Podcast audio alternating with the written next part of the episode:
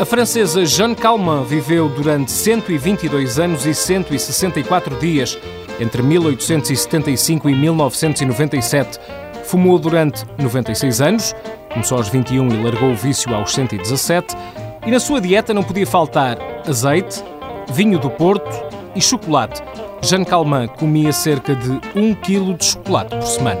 Chocolate, chocolate, chocolate, chocolate, chocolate cake and chocolate pie. Chocolate yum yum, how wish I had some. Love chocolate till I die.